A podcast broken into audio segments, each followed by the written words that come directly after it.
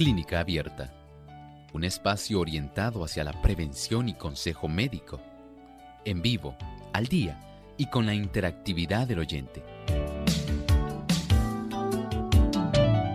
Clínica Abierta, poniendo al doctor a su alcance para un diálogo claro y honesto, porque nos importa su bienestar y salud.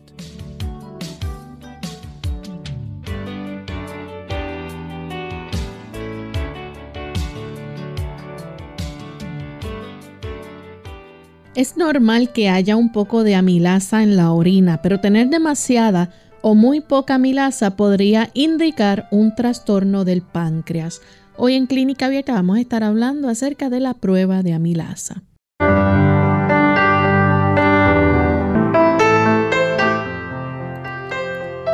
Saludos cordiales a nuestros amigos de Clínica Abierta. Nos sentimos muy contentos de compartir una vez más con cada uno de ustedes en este espacio de salud donde hoy vamos a estar discutiendo el tema de la prueba de amilasa. Así que si tienen alguna duda durante el transcurso del programa, se pueden comunicar con nosotros para hacer la pregunta con relación a este tema que vamos a estar hablando en el día de hoy. Pero queremos brindar unos saludos cordiales a nuestros amigos que están en sintonía y que nos escuchan desde otras partes del mundo. Nuestro saludo especial va hoy hacia el lindo país de Santiago de Chile. Allá nos escuchan a través de Plenitud 98.9 FM y Máxima 99.1 FM. Así que le damos una cordial bienvenida a todos, también a los amigos que nos ven a través de el canal Salvación TV, canal local 8.3. Y también queremos dar la bienvenida en este momento al doctor Elmo Rodríguez. ¿Cómo está, doctor? Muy bien, saludos cordiales Lorraine. ¿Cómo se encuentra Lorraine? Muy bien también. Qué bueno, saludamos al equipo de trabajo y también a cada amigo que hoy se ha dado cita aquí en esta reunión de salud durante estos 60 minutos. Así es. Vamos en este momento entonces a compartir el pensamiento saludable para hoy y luego comenzaremos con nuestro tema. Además de cuidar tu salud física, cuidamos tu salud mental. Este es el pensamiento saludable en clínica abierta.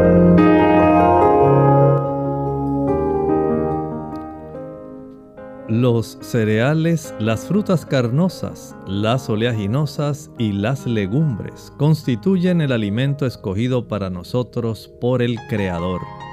Preparados del modo más sencillo y natural posible, son los comestibles más sanos y nutritivos comunican una fuerza, una resistencia y un vigor intelectual que no pueden obtenerse de un régimen alimenticio más complejo y estimulante. Usted y yo tenemos la oportunidad de poder introducir el mejor combustible a nuestro organismo. Nuestro Creador así lo dispuso. Él sabe que nosotros merecemos el mejor alimento y el mejor alimento es el que está indicado en la Sagrada Escritura. Si usted busca el libro de Génesis capítulo 1 versículo 29, allí se hace un énfasis en los alimentos de productos vegetal, frutas, cereales, legumbres, oleaginosas. Lamentablemente al introducirse el pecado, usted puede encontrar cómo en Génesis 3:18 se hace entonces un refuerzo de la dieta. Se añaden entonces vegetales, ensaladas y otros tipos de productos de hortaliza que son necesarios para nosotros.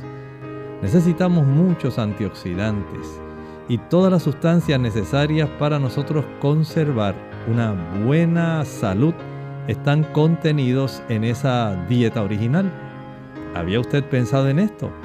Considérelo Probablemente el que usted pueda ir de una manera progresiva, mejorando su estilo de alimentación, podría colaborar en beneficiar su salud más allá de lo que usted en este momento piensa.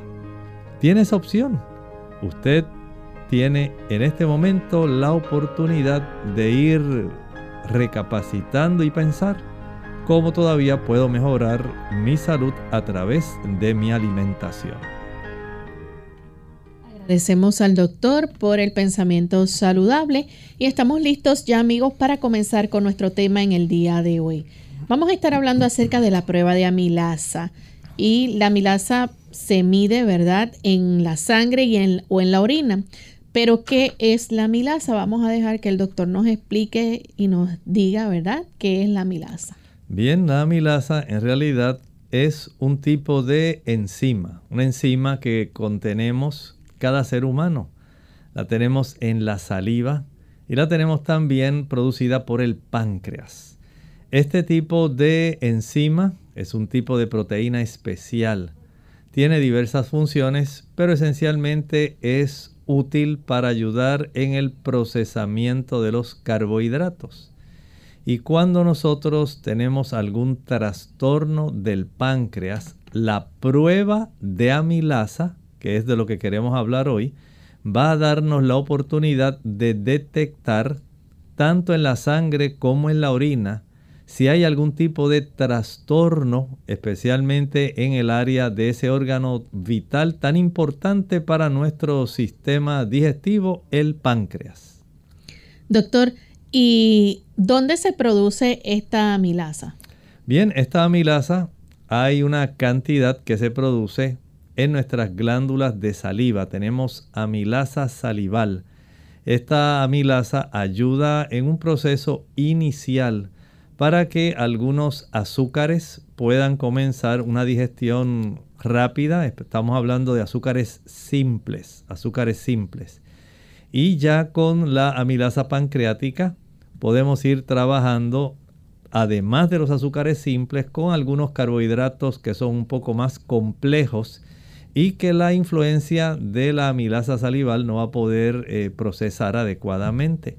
De ahí entonces que cuando usted, por ejemplo, consume una papa, consume un pedazo de yuca, consume malanga, yautía, cuando usted consume algún buen pan integral, este tipo de amilasa del páncreas va a hacer una función donde entonces facilita que se puedan ir seccionando aquellos carbohidratos en las subunidades más simples para que puedan ser aprovechadas en forma de azúcares. Especialmente ustedes saben que el principal combustible de la mayor parte de las células de nuestro cuerpo es la glucosa.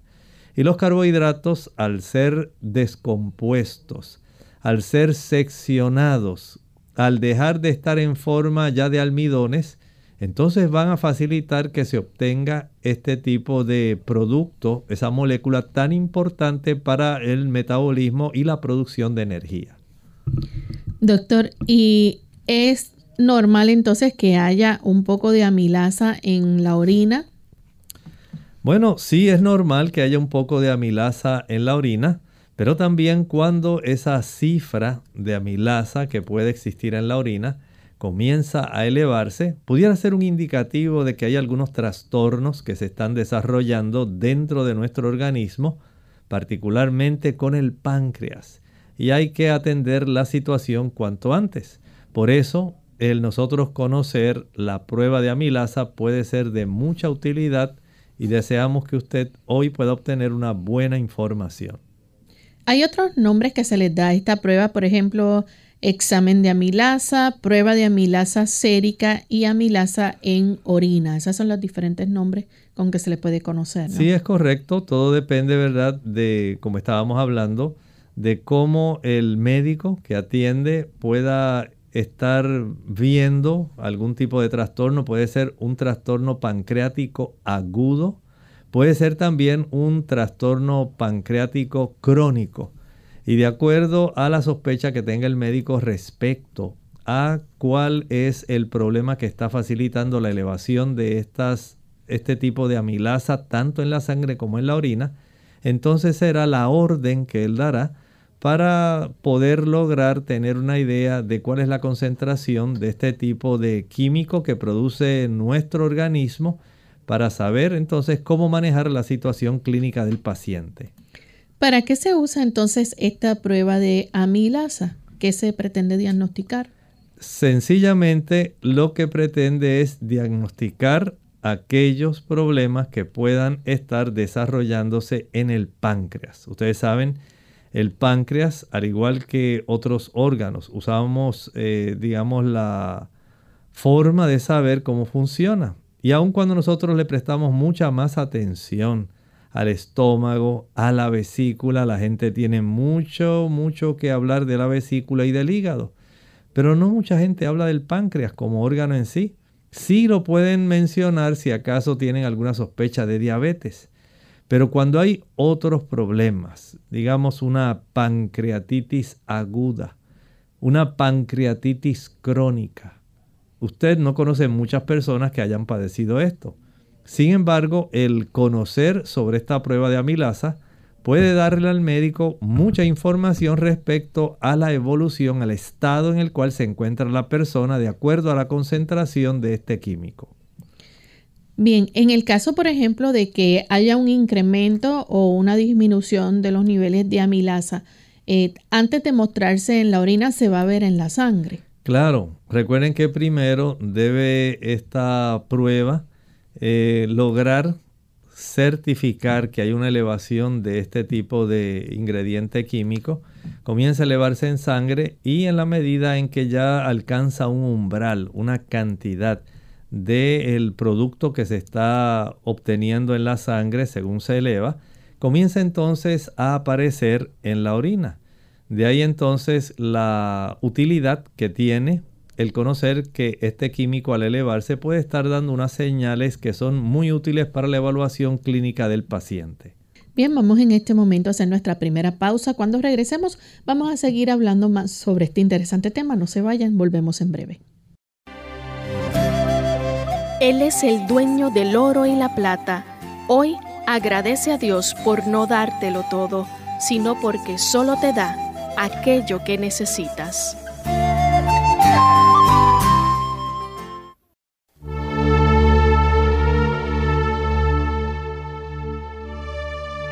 De James E. Perkins, gratitud. Oh Señor, cuyas leyes no cambian jamás.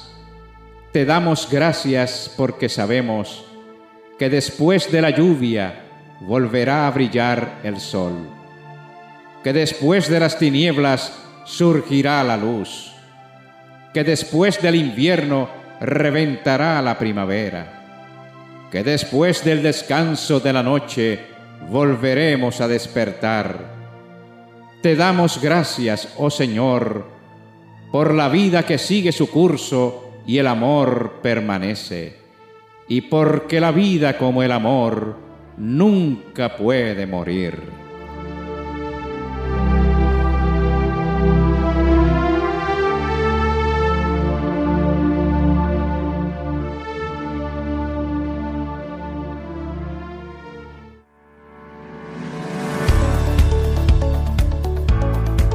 el famoso efecto rebote. Perder y volver a ganar el peso es el terror de todas las personas. Cuando la persona baja de peso, las células de grasa no son eliminadas enseguida, sino que disminuyen de tamaño. Es por eso que los hábitos, sea de la alimentación, del ejercicio, deben permanecer en el tiempo. Existe una regla matemática simple que es, por cada pérdida de kilo de peso, usted tiene que vigilarse por un mes. De manera que si usted perdió 20 kilos, debe vigilarse por 20 meses para que el cuerpo entienda que ese es un nuevo peso corporal y si evita entonces el efecto rebote. En Clínica Abierta te queremos saludable. Por eso deseamos que practiques los ocho remedios naturales.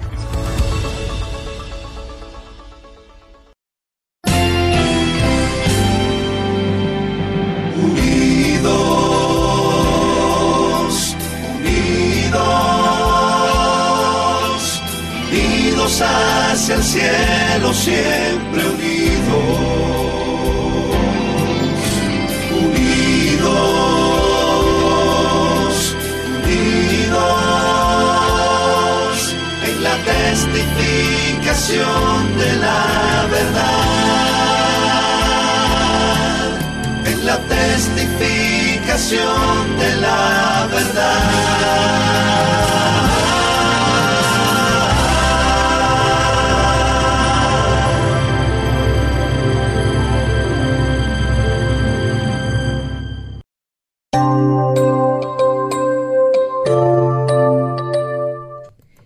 Estamos de vuelta en Clínica Abierta, amigos. Hoy hablando acerca de la amilasa, la prueba de amilasa. Antes de la pausa, el doctor nos estaba explicando, ¿verdad? De que esta prueba se usa principalmente para diagnosticar problemas con el páncreas, incluyendo la pancreatitis, que es una inflamación del páncreas. Pero también se usa para monitorear la pancreatitis crónica este, de largo plazo. ¿Es así, doctor? Así es. Este tipo de prueba, eh, no solamente para ese tipo de menesteres, hay unos casos donde sí se está desarrollando colecistitis, también si hay cáncer de páncreas, si hay inflamación de las glándulas de saliva, o sea, hay una cantidad de situaciones por las cuales este tipo de prueba se puede realizar y puede ser sumamente útil que en realidad vale la pena si el médico sospecha alguna de las condiciones que mencioné y otras más que pueden ser indicativas de que hay algún tipo de afección que pudiera estar facilitando y que esta prueba de amilasa pudiera dar información sobre la evolución de esa condición. Doctor, y en ambas pruebas, por ejemplo, eh, que se hacen, ¿verdad? Puede usarse para ayudar también a diagnosticar o vigilar el tratamiento de otros trastornos, por ejemplo, trastornos como las glándulas salivales o ciertas afecciones digestivas. Sí, puede ser así, eh, tal como estábamos hablando. No está limitado a esto. Eh, también hay otras condiciones como la fibrosis quística y condiciones que pueden estar afectando en otros órganos, pero principalmente se circunscribe más a las condiciones que están precisamente en el área del páncreas, porque es precisamente ese órgano el que primero va a dar la señal de que hay alguna situación que amerita ser rápidamente atendida. Imagínense ustedes una pancreatitis aguda. Cuando esta situación de la pancreatitis aguda se desarrolla, la condición clínica de ese paciente va a ser eh, sumamente preocupante y la persona siente un malestar increíble. Esta persona eh, va a tener náuseas, vómitos, eh, va a tener mucho dolor abdominal, va a tener un cuadro clínico que va a preocupar al médico y el médico pues comienza a sospechar, tendrá algún problema de la vesícula, será del hígado, será del páncreas, habrá algún cáncer pancreático, habrá una otra situación que pueda estar relacionada con el sistema digestivo y que apenas estoy sospechando, pero no tengo certeza. Vamos a indagar a ver si hay alguna situación relativa al páncreas que pudiera ser la causa de este problema. Doctor, ¿y por qué se necesita una prueba de amilasa cuando el médico entonces envía ¿verdad? La, la orden de la prueba de amilasa? ¿Qué es lo que está preocupando aquí? Bueno, si este médico, por ejemplo, recibe un paciente y este paciente ya tiene digamos, un cuadro clínico que le preocupe a ese médico. Digamos que el paciente llegó con una sintomatología de un fuerte dolor abdominal, tan fuerte que literalmente se dobla la persona. Adquiere casi una posición fetal. Ustedes han visto esos retratos o ilustraciones del feto cuando están en el vientre materno, cómo están así dobladitos bueno, así más o menos es la postura que adopta la persona que tiene alguna inflamación en el páncreas. Sencillamente esta persona tiene tanto dolor que de esa manera él siente alivio. Pero no es que se le va el dolor, es que sencillamente siente una mayor comodidad, menos irritación. El páncreas, nosotros por lo menos si pudiéramos palpar eh, con mucho cuidado, la región, ustedes pueden eh, con sus dedos tocar ahí la zona donde terminan las costillas. Toque primero el hueso del medio de su pecho, el esternón. Donde finaliza el esternón, ahí está el apéndice sifoides. Debajo, usted tiene básicamente lo que se llama el epigastrio. En esa zona generalmente tenemos una buena parte del estómago, especialmente ahí tenemos eh, parte de ese cuerpo del estómago. Y un poquitito más abajo tenemos la cabeza del páncreas. Y en esa área, básicamente, aunque el páncreas proyecta su cabeza anteriormente hacia la región de, lo podríamos llamar, si pudiéramos dividir el abdomen en seis partes, ese podría ser el cuadrante superior, digamos, eh, infraesternal. Así sería. Pero en esa área podríamos tener esa molestia y si a esto le sumamos algunas, algún cuadro adicional, algunos signos y síntomas como náuseas, podríamos añadir vómito, falta de apetito, fiebre. Entonces ya vamos reuniendo algunas señales, algunos datos de que las cosas no andan bien con este paciente. Añádale a eso latidos cardíacos rápidos, ictericia y heces grasosas y malolientes. Miren el cuadro clínico de este paciente, pero lo que más le molesta al paciente es el dolor abdominal. Es un dolor que básicamente no cesa fácilmente y lo tiene ahí básicamente encorvado, retorcido.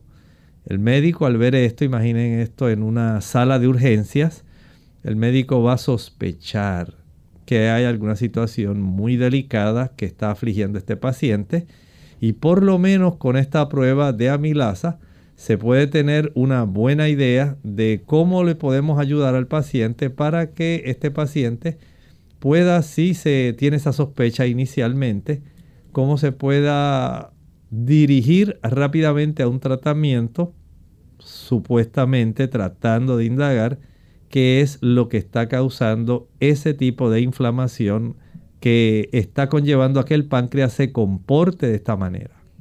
Hay ciertos síntomas, ¿verdad?, que pueden este, dar indicio de esto, por ejemplo, el dolor en la parte superior del abdomen. Así es, es parte de ese cuadro clínico y hace que este paciente se encorve. Eh, si una persona también tiene falta de apetito también. Sí, el, el cuerpo va a estar tratando de protegerse. Vamos a notar que el sistema digestivo, si no hay forma de poder eh, procesar todos los carbohidratos y azúcares que han sido ingeridos, y eh, usted tiene este órgano muy inflamado, el cuerpo va a tratar de evitar el desarrollo de más inflamación y dolor y le da señales al organismo para que no ingiera una mayor cantidad de alimento tratando de evitar una complicación mayor en el cuadro clínico del paciente. Náuseas y vómitos pudieran estar presentes. Sí, estos son formas en que el sistema digestivo llama la atención para que no se vaya a recargar y vaya a incurrir en un proceso de una mayor inflamación y molestias abdominales. ¿También fiebre? Puede incluirse la fiebre, puede incluirse, no siempre todos los cuadros presentan fiebre, pero puede aparecer. También algo que puede ocurrir es que eh, tenga los latidos del corazón acelerados. Bueno, cuando una persona tiene dolor generalmente va a reaccionar de esa forma acelerando su corazón ictericia? Si hay mucha afección de inflamación en el área de la cabeza del páncreas, pudiera desarrollarse este problema. ¿Las heces también pueden eh, haber un cambio ahí? Pudiera haber algún cambio. Recuerden que si no hay la capacidad de procesar adecuadamente los carbohidratos para que puedan ser seccionados, absorbidos eventualmente en el intestino, estos van a ser entonces rápidamente fermentados por la microbiota intestinal y va a haber este tipo de producción de muchos gases malolientes y básicamente eh, la percepción de que también las heces se ven sumamente grasosas. a veces a este paciente hay que ordenar también una prueba de lipasa, porque el páncreas no solamente produce amilasa, también produce lipasa y algunas proteasas muy importantes. Doctor, eh, hay en algunos momentos que se puede solicitar la prueba de amilasa para monitorear algún problema que ya ah, existe y que está afectando el páncreas. Sí, por ejemplo, el médico, si ya sabe que este paciente se le instaló una pancreatitis crónica, porque hay personas que padecen de este cuadro con cierta frecuencia, logran eh, tener esta inflamación de este órgano tan importante, el páncreas, y le sobreviene cada cierto tiempo. Por ejemplo, cuando tienen los triglicéridos muy elevados, cuando en ocasiones hay niveles de glucosa muy descontrolados, tenemos entonces la facilidad con la cual este tipo de situación puede desarrollarse. Y si esto está ocurriendo y se desarrolla la pancreatitis crónica, el médico quiere saber cómo está evolucionando. Si en el transcurso de uno o dos días ha ido reduciéndose la cifra de la amilasa en la sangre, en el suero, o si sencillamente está aumentando, lo cual indica un mal pronóstico. Puede suceder esto también, Lorraine, en el caso de cáncer de páncreas. ¿Y si hay algún trastorno de la alimentación? podría desarrollarse. Hay personas que adoptan algún tipo de alimentación donde puede traer trastornos muy serios a la delicada maquinaria humana y esta maquinaria, incluyendo el páncreas, pueden dar señales de que las cosas no andan bien y puede elevarse esta cifra de la milasa eh, sérica. Hay personas que pueden padecer, por ejemplo, lo que es fibrosis quística. Sí, estos son ya otro tipo de trastornos, generalmente genéticos, pero también, aunque hay este tipo de trastornos, el más común que pudiera facilitar que se eleve la cifra de la milasa es el consumo de alcohol. A mayor consumo de alcohol, más afección no solamente hepática, sino también pancreática.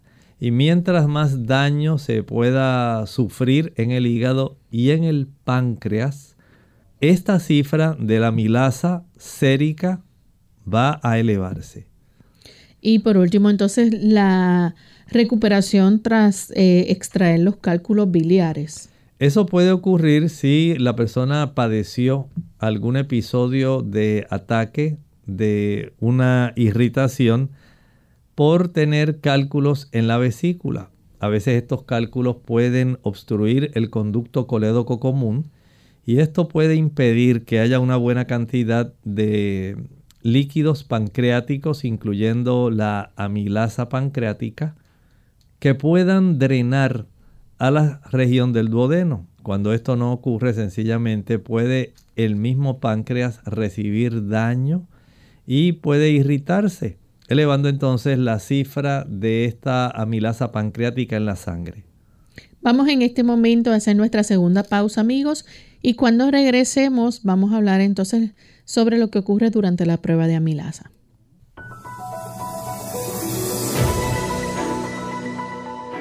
El cáncer de páncreas es una enfermedad en la que las células sanas del páncreas dejan de funcionar correctamente y crecen sin control. Estas células cancerosas pueden acumularse y formar una masa llamada tumor.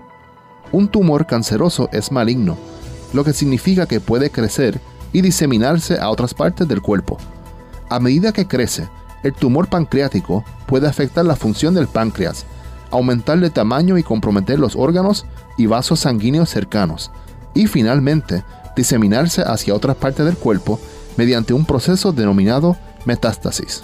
Entre los síntomas se incluye la ictericia, la cual se manifiesta a través de la piel y los ojos que se tornan amarillentos. Se presenta como uno de los primeros síntomas en la mayoría de las personas con cáncer de páncreas. Además, está la orina oscura, heces fecales pálidas o grasosas y comezón de la piel, dolor de abdomen o de espalda, pérdida de peso y falta de apetito, náuseas y vómitos, agrandamiento de la vesícula biliar o del hígado, coágulos sanguíneos y hasta diabetes. El examen de un doctor en optometría incluye historial clínico y pruebas de agudeza visual, estudio del fondo de ojo, medida objetiva de la vista, prueba de glaucoma, examen externo de los ojos, medida de balance muscular, capacidad de enfoque, medida de la curvatura del ojo, refracción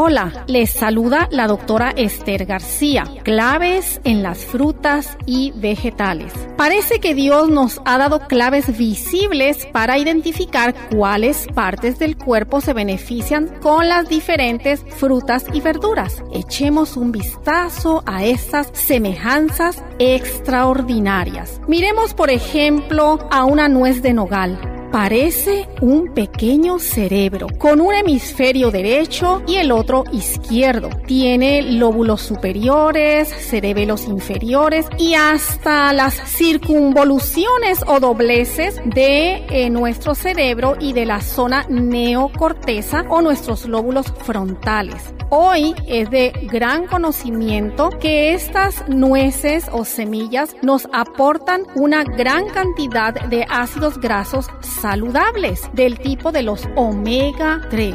Estos ácidos grasos saludables permiten que nuestro cerebro tenga un funcionamiento excelente porque ayuda para mantener no solamente la integridad de nuestras membranas neuronales, sino que permite que esos impulsos y transmisiones químicas y nerviosas se lleven a cabo de una manera eficaz. Así que son un magnífico alimento para nuestro nuestro cerebro. Pero ¿qué ocurre con la berenjena y el aguacate? Ah, se parecen muy bien al vientre y el cervix. Estudios demuestran que cuando la mujer consume un aguacate por semana, ayuda para el equilibrio hormonal y además permite que se queme el sobrepeso que ocurre después del parto. Además, es un importante ingrediente para prevenir el cáncer de cervix. Increíblemente, se toma nueve meses exactamente para que un aguacate florezca y se convierta en fruta madura. Mmm, las deliciosas uvas se sostienen en ramos con forma de corazón y hasta parecen las células sanguíneas, semejan a los glóbulos rojos que aparentan ser como una donita, es redonda y estudios recientes demuestran que definitivamente las uvas son un alimento revitalizador porque nos provee una gran cantidad de potentes fitoquímicos antioxidantes como lo es el resveratrol y permite que nos dé energía y salud para nuestra sangre, nuestro sistema cardiovascular, específicamente a nuestro corazón. Qué bueno es saber que sobre toda cosa guardada, como nos menciona en el libro de Proverbios 4:23, guarda tu corazón, porque de él mana la vida. Clínica abierta. Ya estamos de vuelta en Clínica Abierta, amigos, y continuamos con este interesante tema hoy sobre la prueba de amilasa. ¿Qué ocurre durante la prueba de amilasa? Vamos a dejar que el doctor entonces nos explique cómo se realiza esta, ¿verdad? Y que es sencilla, ¿verdad? Es una prueba sencilla también, pero vamos a dejar que el doctor nos explique. Bueno, esta prueba tenemos que distinguir entre la amilasa, que puede obtenerse una muestra en la sangre, hay otra muestra que puede obtenerse en la orina, y hay otra que incluso también se puede tomar del líquido peritoneal. La que se toma en la sangre sencillamente es como una muestra de las que usted le toma normalmente, por ejemplo, cuando le hacen una biometría hemática, un contaje de células sanguíneas, una muestra para saber eh, cómo está su glucosa sanguínea.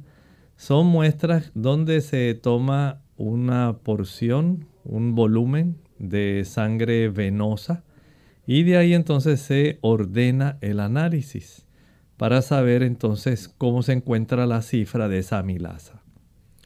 Doctor, y entonces, eh, ¿requiere algún tipo de preparación para hacerse la prueba antes? No, en realidad no requiere una preparación, básicamente se hacen medidas de antisepsia se toma la muestra y una vez ya se ha tomado la muestra, se utiliza una aguja, ¿verdad?, para tomar esa muestra. Entonces se ordena el análisis de este, esta porción, este volumen de sangre, para detectar cómo se encuentra la cifra de esta amilasa. ¿Algún riesgo que pueda tener la prueba? No, en realidad la persona lo que pudiera sentir es un poquito de dolor al, cuando le hacen el pinchazo. Algunas personas pues eh, la impresión de la aguja y ver la sangre que está llenando el tubito a veces le puede causar un poco de mareo. Pero generalmente no hay ninguna complicación. A veces pudieran algunas personas por ciertas condiciones eh, desarrollar algún tipo de morete en la zona donde se extrae la muestra, pero generalmente no debiera ni infectarse, ni inflamarse, ni desarrollar un moretón, así o algún hematoma. Son situaciones que pueden sencillamente ocurrir, son algunos riesgos, pero en realidad en términos generales al 99% de las personas no le sobreviene ninguna complicación. ¿Qué significan los resultados? Vamos a hablar entonces un poco sobre esto ahora. Si el nivel de amilasa está alto, este, ¿qué puede estar siendo indicativo de esto? Bueno, mire, el nivel normal de amilasa en sangre normalmente es de 40 a 140 unidades por litro. Cuando usted la tiene más elevada de esa cifra, podemos decir que la persona tiene una pancreatitis. Así es, estamos hablando de la pancreatitis aguda. Esta elevación no solamente va a ocurrir cuando la persona tiene una pancreatitis aguda, también se puede desarrollar cuando hay alguna obstrucción del conducto pancreático. Puede también sobrevenir cuando la persona ha desarrollado cáncer de páncreas. Así que hay tres razones principales por las cuales podemos tener la cifra de la amilasa en sangre mayor de 140 unidades por litro. Hablamos de la pancreatitis aguda, un conducto obstruido, el conducto pancreático obstruido, o sencillamente que la persona ha desarrollado un cáncer de páncreas. Y si los niveles eh, altos de amilasa en, en el líquido peritoneal, si están ahí altos. Bueno, igualmente, nos pueden hablar, nos dice, bueno, esta persona tiene una pancreatitis aguda, esta persona puede tener una obstrucción intestinal o sencillamente hay una falta en la cantidad de sangre que debiera estar llegando a los intestinos, una falta de irrigación sanguínea intestinal. No llega suficiente sangre y comienza entonces a manifestarse de esta forma. Esto es si se tomara una muestra del líquido peritoneal. Hay personas que comienzan a acumular líquido en el área de la cavidad abdominal y esta elevación de la amilasa en ese líquido, que de donde se obtiene esa muestra, puede darnos esa información al estar elevada. Doctor, entonces si en el caso de la orina y la sangre los niveles salen bajos. Bueno, no hablamos de los niveles en la orina, pero en la orina pueden ser de 2 a 21 aproximadamente. La cifra normal de, eh, se mide por unidades por litro. Y si esto está básicamente más bajo del 2, 2.6, que sería el límite mínimo, y está menos de 40 en la sangre, entonces ya esto pudiera estar indicándonos, número uno, que se ha desarrollado una condición llamada pancreatitis crónica. Es esa pancreatitis donde la persona cada cierto tiempo sencillamente porque tomó alcohol. Y ya usted sabe que usted eh, fácilmente ya en su historial había desarrollado pancreatitis porque la persona ha estado teniendo con mucha frecuencia niveles muy altos de glucosa en sangre y esto ha colaborado a que esto se desarrolle. Si la persona tenía alguna obstrucción también en el conducto pancreático pues ya tenemos esa causa. Si la persona tiene otras situaciones que ponen en riesgo su capacidad de funcionar normalmente, todo esto se va a ir trastornando. Así que desde ese punto de vista, la pancreatitis crónica nos indica si los niveles están bajos que esto es lo que está ocurriendo o sencillamente en ocasiones hay enfermedades renales, problemas de los riñones que van a cursar haciendo una manifestación de que la cifra de esta enzima que se produce en el páncreas y se produce en nuestras glándulas de saliva, pero principalmente en el páncreas, al reducirse nos puede estar dando esta información de enfermedad renal. También puede indicar si la persona ha desarrollado fibrosis quística. Fibrosis quística. También si hay alguna enfermedad del hígado, puede estar muy bajita la cifra de la milasa y en algunos casos puede suceder en las damas que están desarrollando preeclampsia. Con la preeclampsia, donde la dama comienza a tener náuseas, vómitos, elevación de la presión arterial, esto puede dar una señal de que el problema se está empeorando, de que está agudizándose y este tipo de situación hay que brindarle rápidamente atención. Ustedes saben que las damas embarazadas que entran en la preeclampsia es muy fácil eventualmente desarrollar ya la eclampsia y tener entonces una madre que está en alto riesgo durante un embarazo. De esta manera el médico va a estar muy atento a cuál es el curso que está llevando esta dama porque se desea salvarle la vida a ella y también a la criatura que está gestando. Pero vean toda la información que podemos obtener de las cifras, tanto en séricas, en la sangre, en la orina y también en el líquido peritoneal. Bien, es importante también, doctor, que el paciente informe a su médico si está tomando algún tipo de medicamento que sea over the counter o que este medicamento ya sea de venta libre o que también sea recetado porque pudiera estar afectando quizás los resultados. Sí, eso es muy importante. Sabemos que algunos medicamentos o fármacos pudieran facilitar algún tipo de trastorno en ese ámbito y pudieran entonces requerir que el médico pueda tener un conocimiento de lo que en realidad está sucediendo y de esta manera podemos entonces darle la oportunidad a que el médico pueda indagar. Esa es la razón por la cual las personas le deben decir al médico cuáles son los fármacos que están utilizando, porque a veces usted no sospecha, pero hay algunos productos que van a tener esa digamos, ese efecto adverso en facilitar que la persona vaya teniendo algunas situaciones que puedan interferir con el funcionamiento normal. Y si lo que estamos hablando es de una afección donde hay inflamación en un órgano tan vital, tan específico como el páncreas y tan necesario entonces nosotros saber si esta evolución es porque se está desarrollando una pancreatitis aguda, eh, porque hay una obstrucción, o sencillamente porque hay un cáncer de páncreas, porque la persona tomó mucho alcohol, o porque tiene una elevación demasiado exagerada de algunos problemas, digamos, como la glucosa sanguínea, si hay mucha elevación de triglicéridos, todo esto va a facilitar que la persona pueda muy fácilmente desarrollar el cuadro que estábamos hablando hace un momento. La pancreatitis aguda, donde la persona va a tener ese encorvamiento del dolor eh, abdominal tan fuerte que tiene. Eh, vómitos, náusea, apetitos.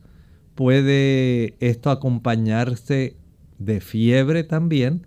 Puede acompañarse de que la persona se ponga amarillita de la ictericia que se genera por problemas de obstrucción generalmente. y con trastornos de la evacuación, heces muy malolientes, heces grasosas.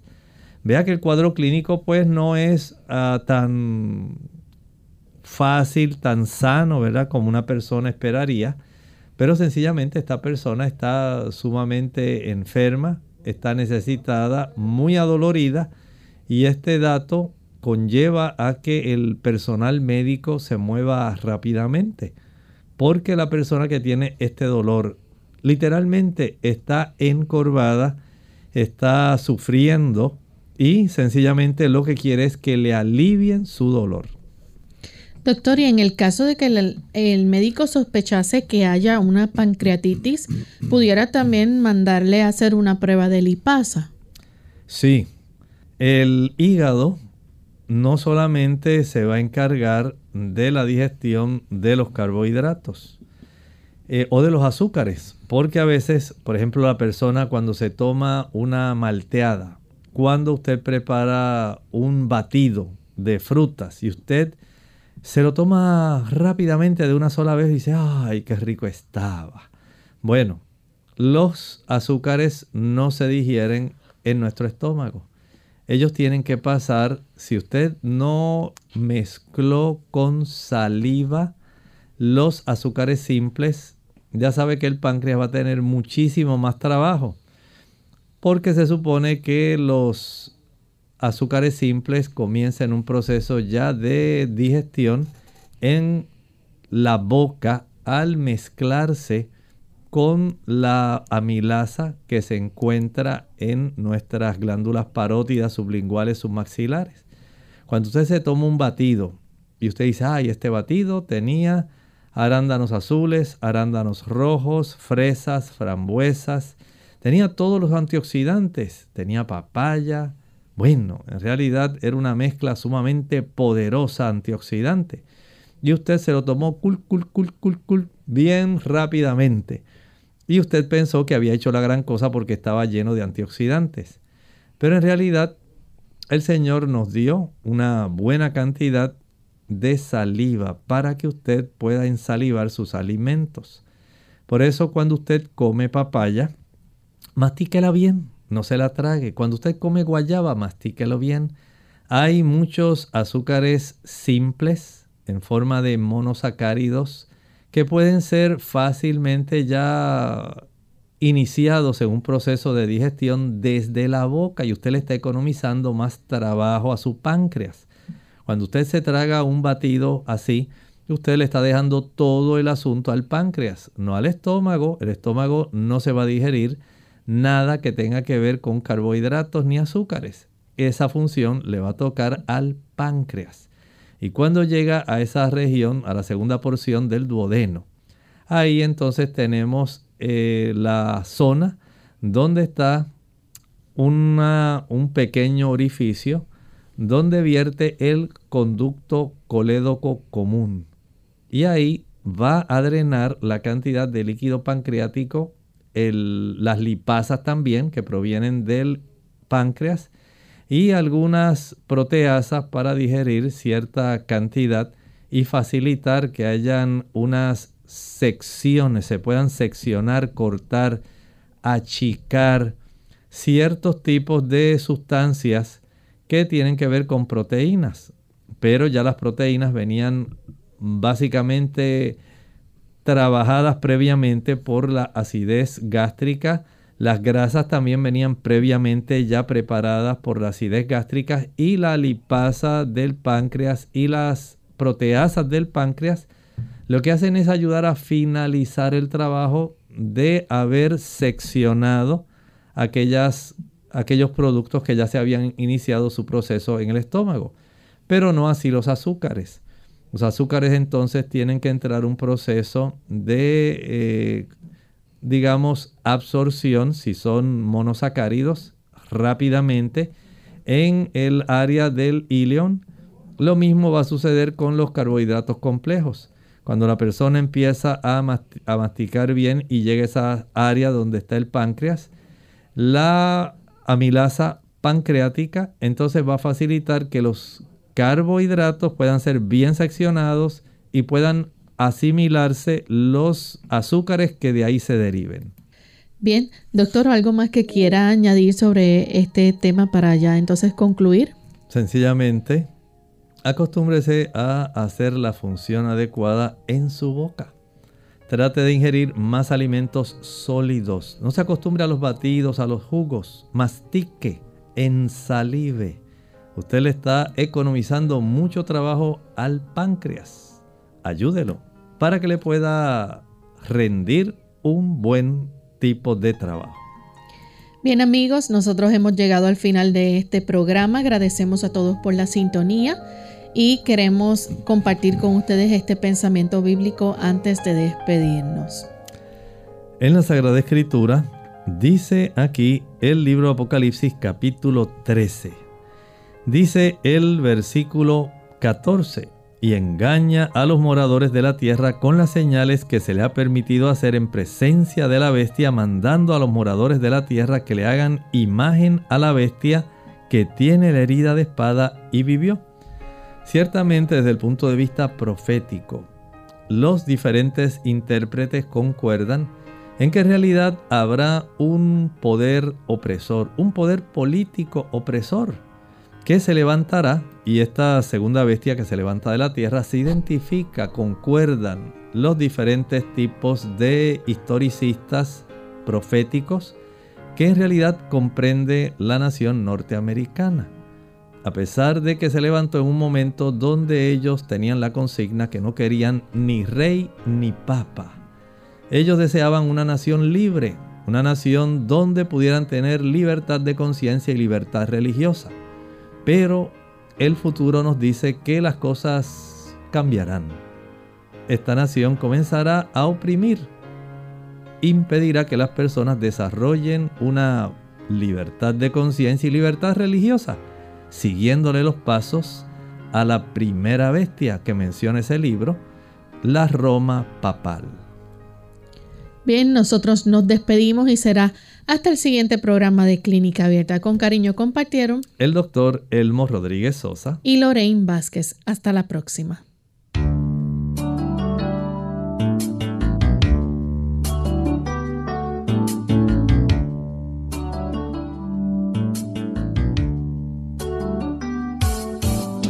Clínica Abierta. No es nuestra intención sustituir el diagnóstico médico. Antes de poner en práctica cualquier consejo brindado en este programa, usted debe consultar con su médico. Hasta la próxima.